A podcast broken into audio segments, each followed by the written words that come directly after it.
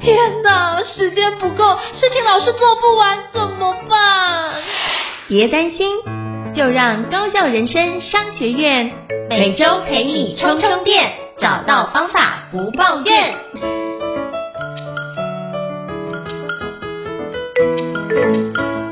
大家好，我是赵英成，欢迎大家来到高校人生商学院的保健新知节目哦。我们上次呢听到的就是世刚医师的分享，引起很大的回响哦。那这一次我们要聊另外一个主题，也是很多家长都很在意的主题，是什么呢？那就是孩子长不长得高的议题哦。那我们今天要跟世刚医师来聊聊看，就是孩子身高的大小事哦。那我们欢迎儿童内分泌科的黄世刚医师。Hello，世刚医师你好。哎，哎，主持人好，各位高校人生商学院的听众朋友们好，我是黄世刚医师。是非常感谢世刚医师再次莅临高效人生商学院哦。那是不是可以邀请世刚医师简单跟大家做一下自我介绍，让大家可以多认识你一点呢？那我本身是一个儿科医师，而且是儿科医师里面主攻。儿童成长发育的儿童内分泌科，那只要是小朋友长不高、长太高、发育太快、发育太慢，就会找到我们儿童内分泌科医师来协助了。所以我都会认为说，哎，任何成长发育中出现不刚好的状况。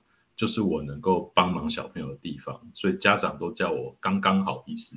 我今天就是劳烦刚刚好医师来跟我们做相关的一个分享哦。那我也想请教四刚医师哦，就是是不是可以邀请跟我们分享一下？因为毕竟你做有关呃孩子成长这一块的一个专家，那是不是可以跟我们分享一下？那台湾学龄儿童的一个身高的趋势，那以及在什么样的成长身高成长的阶段，通常在哪个年龄段是成长的最迅速的呢？哇，就这个趋势来说。说哈，其实我想各位爸爸妈妈或各位听众，如果小孩大概都约略可以感觉到，其实整体的我们台湾人，无论是成人或儿童的身高，都是在慢慢的增加的哈。那大概也许一二十一二十年前，我们台湾成人的平均身高，男生大概一百七左右。那最近大概已经变到一百七十二到一百七十三之间哦，对，那可能因为营养状况或是发育步调的改变，所以学龄儿童的身高也是呃逐步的在增加。那当然，我想爸爸妈妈最担心、最想要知道就是，诶，我的小孩什么时候会长高最快？对，那最新的统计数据是这样，多数台湾的女生大概在十岁半，也就差不多小学四五年级的时候。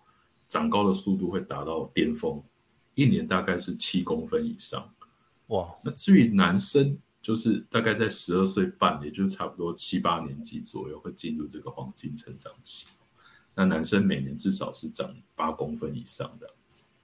所以其实就是女生跟男生的成长期是一个不太一样，所以男生比较。多的应该是在国中阶段，那女生可能是在国小高年级的阶段比较多。对，没错。所以就是大家可以把握好这样的一个黄金成长期，可以让孩子可以更有效的去成长。那是不是可以邀请就是世刚医师跟我们分享一下，就有一些成长的一些迷思哦，就像我经常会看到有很多的家长，比如说啊，这个小孩啊，有一些长辈会说小孩需要喝什么。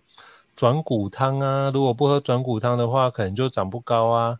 那这有相关的一个依据吗？还是是不是可以邀请我们介绍一下？好啊，那长高的迷思相当多，转骨汤是大家绝对会问的哦。对，那其实转骨这个名词是台湾特有的名词，如果把这个名词拿去呃其他国家或者是哎这个中国大陆问的话，其实他们是没有转骨这个概念的。嗯，那它是台湾民间的民俗的一种辅助的辅，算是辅助的一种疗法或帮助成长的方式啊。那转骨它有它时代的意义，以前的小朋友普遍营养比较不够，好、嗯，或那可能因为经济社经条件没有到那么好，同样的资源要分给家族里面好多的小朋友，所以以前的转骨主要是协助小朋友开脾健胃或是做一些营养的补充。但是现在的小朋友，他需要的可能不单只是这个样子，他可能还面临到肥胖的问题、过早发育的问题。哦，所以现在的小朋友当然就不能用过去过往传统转股的方方这个概念去处理。那我们都会建议说，如果真的想要做转骨或是青春期的调养，一定要找到呃这个。呃，中医师哦，有牌照的中医师来做协助，千万不要去自己购买相关的一些成药啊，或是转骨的药方这样子。嗯，因为我有听过，就有些就是吃一些来路不明转骨药方，就发觉身高反而没有继续持续长高，反而就停滞了。我之前有有朋友的孩子有遇过这样的案例，然后他就停留在大概一百四十五公分，就没有再长过了。是，然后现在是高中，哦，是一个男生，他就觉得有比较容易有自卑的倾向。对，所以我觉得爸爸妈妈或大家都希望小朋友真的长得很好啊，可是我觉得不要弄巧成拙，或是不小心去揠苗助长。那转骨在这个时代，它的确是需要更多专业的人士，像专业的专业的中医师来去协助这样子。嗯，是。那我也想请教，就是士刚医师，那除了像转骨汤这个成长的迷思之外，还有没有其他有关成长的长高的一些迷思呢？就可以邀请你跟我们介绍一下。这里分享三个。好，第一个是。爸爸妈妈或是老一辈的阿公阿嬷都会说，哦，小朋友要先长胖了才会长高。对，真的。但是事实上，研究告诉我们是什么？的确哦，胖胖的小朋友他在还没有发育之前，青春期之前，他的确是长得比较高一点点。可是青春期的时候，这群比较胖的小朋友，他长高的速度是比较慢的。举例来说。我们刚刚是不是有提到说，男生在十二岁左右，哎，一年可以长高个八九公分以上？对。那可能体态正常的小朋友，或许长得更好，也许十十一公分一年这样去长。可是胖胖的小朋友，目前研究起来是青春期这段时间，他们长的速度反而慢下来。哦，人家长一年长十到十一公分，胖胖的小朋友可能一年就长个七八公分，中间的落差就出来了。对，所以。长胖才会长高这个概念，可能比较适用于过往大家营养普遍不太够的状况，在当代的社会反而是要在正常的体态下才能把它长高，这第一个迷思。第二个迷思是大家都会说，哎，长高好像要做一些跳跃性运动，我要打篮球才会长高，这个我想胤丞老师应该有听过这个说法。有有，对，那。也有另外一种说法是，哦，打篮球会长高，练体操会长不高。好、哦，那这个原因到底是什么呢？其实是因为还是因为选材的关系啊。比如说我今天是一个篮球教练，哦，我是或是我这个呃，我是这个篮球校队，那我当然要去找长得高的人加入我这个团队，那我的成绩才好啊。所以在选择怎么样的人适合怎么样的运动之前，就已经对他们身高做一个。筛选的哦，所以并不是说打篮球在长高，而是高个子他在打篮球方面得到比较大的优势，所以他自然比较喜欢打篮球。所以他并不是说打篮球就特别容易长高，对，而是说他本来就是已经可能大家看到打篮球都是一群高个子，但是其实事实上是他们可能本来就是高的，所以才被选进来打篮球，或是他们自己才会特别喜欢去打篮球。哦，所以就是并不是说打篮球才会长高这件事情，所以那跟大家单杠呢，因为我也听过有长辈说，那是不是多拉一下单杠，是不是就比较容易长高呢？所以我们会说，可能它的因果关系没有那么明确了。嘿，嗯，那也是，这也有点像是跟练体操的那种概念有关。有些练体操，大家会觉得说，呃，比较矮的小朋友会不会练体操越练越矮？但实际上也还是回到我们刚刚讲的选材。哦，今天在比较适合参与体操活动的，或是体操教练，他们比较会去选择说，哎，身形可能比较偏小一点的小朋友去参与这样的活动。对，那当我们在讨论说做什么事情容易长高之前，我都认为说，其实是长高这件事情是所有事情综合的结果。对，那当我有拉单杠，那我同时有在做其他的运动，那这样综合的一个身体活动，当然是有助于去刺激身高的成长的。所以就是多多活动，但是就是等于刺激身体的成长。那至于做什么样的活动，这个就是反正重点是把握一个原则，多活动都是一件好事。对，那还有第三个迷思是，大家常会说这个补钙才会长高，对，要吃钙这样子。可是现阶段的研究都告诉我们说，其实钙质的补充跟身高的成长之间是没有什么太大的关联性的。对，那我们会这样比喻啊，长高它很像就是它需要钢筋水泥嘛，嗯，那我们人体就像是一个工地一样，那今天我把一堆水泥丢到这个工地里，它也不会自己去把它盖起来，盖成大楼。那补盖的概念就很像是这样，我就是把一堆原料放在我的工地里面。那真的什么状况下才能够拿这个盖子去盖大楼或是增长高呢？就是我们刚刚提到的，要多活动、多运动，哦，适度的运动、流汗等等的，才有办法让身体去运用这些我们摄取进去的营养素或矿物质去长高。是。所以这几个迷思我觉得都非常的实用，所以各位就是听众可以好好的把这一集可以分享给就是长辈去听，我觉得都可以让长辈有一个更好的观念的更新，那就避免就是因为孩子身高的议题的因素，要不要吃转骨汤，要不要就是吃钙，那这件事情会就是闹得不愉快，我觉得都是彼此有个正确的观念，我觉得是很棒的。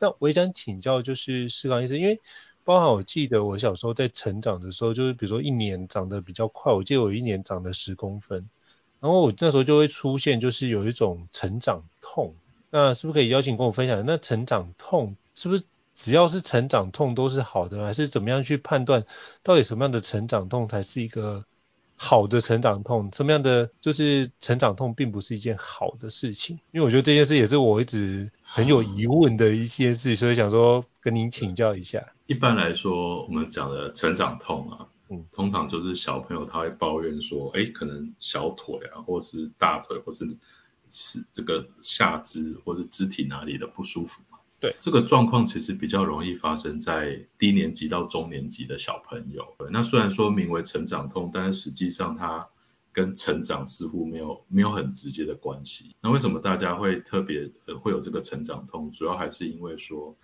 诶，这个小朋友在低年级的时候，他的活动量是很大的。你想想看，他下课时间都在外面跑跳啊，然后回到家又是又是一个持续充满电力的状态，真的。所以他所以他其实是一直在运动的。可是他平常白天的时候，外面有太多事情吸引他的注意。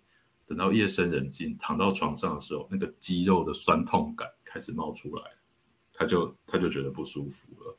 对，那这个是我们目前医界普遍认为可能是成长痛的一个呃原因啊。后，对，那再来就是大家会担心说，因为有些时候成长痛真的小朋友痛得太剧烈了，还要爸爸妈妈这个帮忙按摩啊，甚至还要热敷啊，大家会担心说。哎呀，这个会不会真的有一些疾病啊？好可怕啊！有没有什么事情是我要注意的？这边就提供两个判断的原则。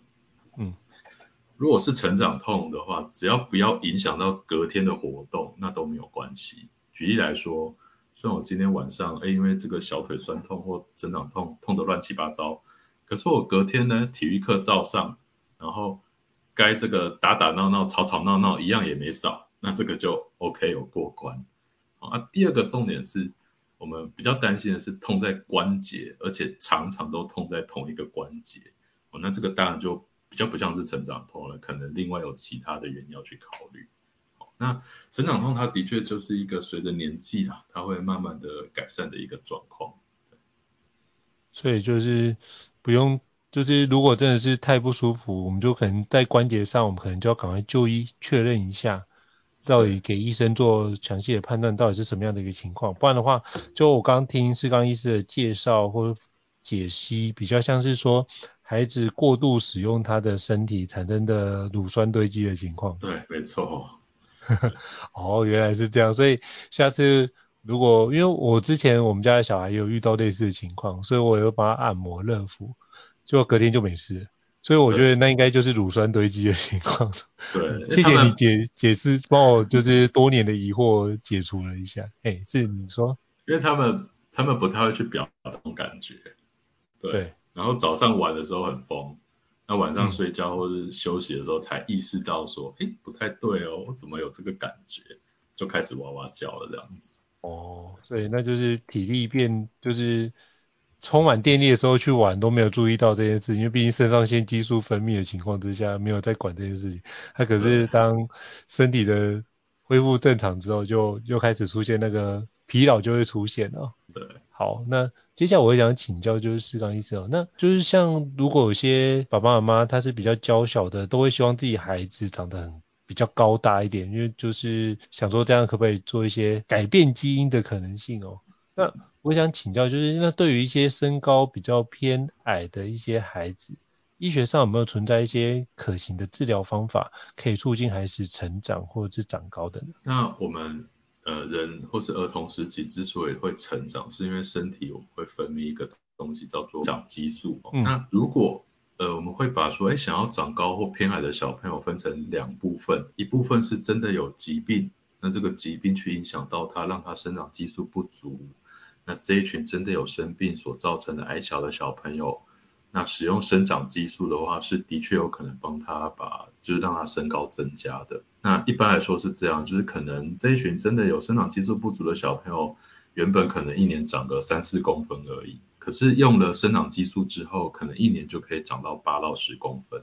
哎，不过我们看起来这非常理想的一个状况，但是我们还是要把事情拉回来，真的有生病。造成矮小的小朋友使用生长激素一定会有帮助。那对于一般健康的小朋友，只是说我的这个身高稍微比较偏矮，但是并没有疾病的，那我们还是得透过他的生活作息，包含均衡的营养、适度运动，还有适度的睡眠，来去帮助他的成长。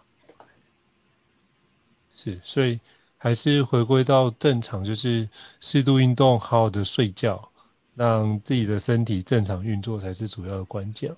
那我也想请教，就是士刚医师，那很多家长会担心孩子长不高，那就会补充很多的饮食。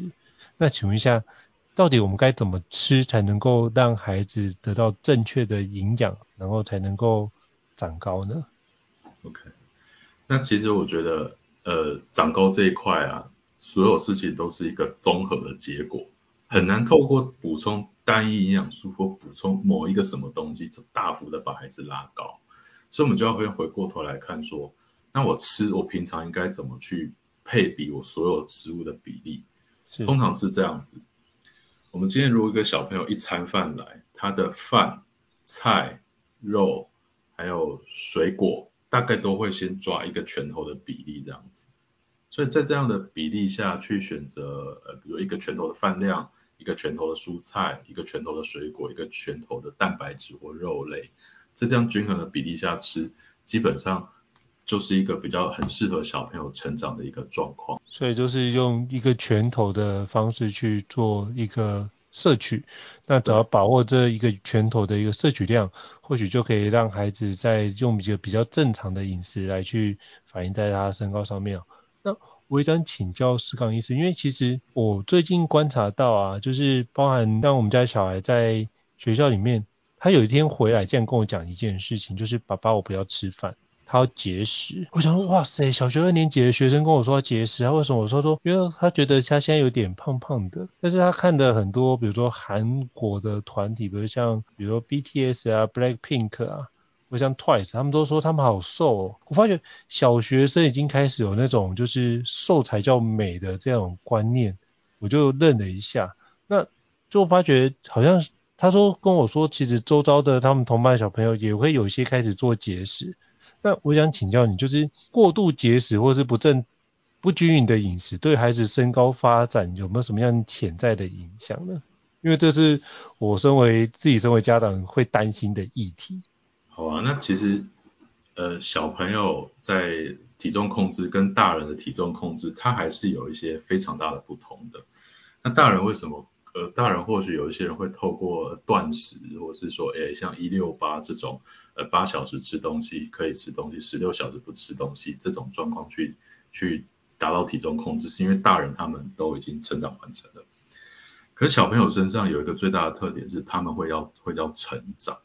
所以以小朋友来说是非常不适合透过节食或是少吃去控制自己的体重。但我觉得像呃小朋友当开始呃对自己的身体或营养状态产生兴趣的时候，诶，想要让自己体态更好的时候，我觉得是一个很好的切入点，就是说很适合从这个时候开始去跟他们分享食物选择的原则，还有每一餐配比的比例。比如说我们刚刚提到的这个饭菜肉水果。每一餐大概都一个拳头的大小。那为什么我们这么重在在意这个比例呢？是因为这个每一个东西都有它的意义在。哦，比如说我们就讲饭这种五谷根茎类、碳水化合物这种淀粉类，它其实在我的概念里面就比较像是我们要帮手机去充电，电要充饱了才能去运作嘛。那如果今天就是诶不吃饭哦，就节食把饭都省掉了，那我的身体其实就是处在一种呃需要能量但是又没有能量的状态。对，那我们也除了害怕小朋友不吃饭之外，我们也怕说哎都不吃肉，为什么？因为肉类或蛋白质它是我们建构身体的原料。嗯、那小朋友除了要长身高，那包括我们刚刚有提到说，哎接下来会进入青春期，身体也会有一些变化。那长高跟青春期这两件事情都是非常消耗能量的，所以对他们来说最适合其实是应该要让整体的饮食是均衡的会比较好。那过度的节食，这样我就想想看嘛，我当我身体要长高，能量不够，那势必我能够长高的幅度一定就会大幅的受到影响。是，这还是一个非常重要，就是我们可以趁这样的一个机会来跟孩子做正确的一个饮食的分享。让他们建立一个正确的饮食的观念哦。就是我也想请教士刚医生，那除了身高之外，有没有什么样其他生理发育的一些指标，可以反映出来孩子的一些健康的情况呢？好，那其中一个大家比较能够在家里量测的指标，大概就是体重了。哦，那当然我们也可以，呃，网络上也有儿童的身高体重或胖瘦的计算机，那可以只要爸爸妈妈知道把小朋友的身高体重。就可以用这种儿童体位的计算机去算，说是不是有过重啊，或过轻或肥胖的这种状况。那另外，我们目前比较新的观念是，其实呃，我想如果有在健身的成人，大概也都有在这个健身房做过身体组成的分析。嗯，比如说会去看说我的肌肉量如何，我的体脂率如何。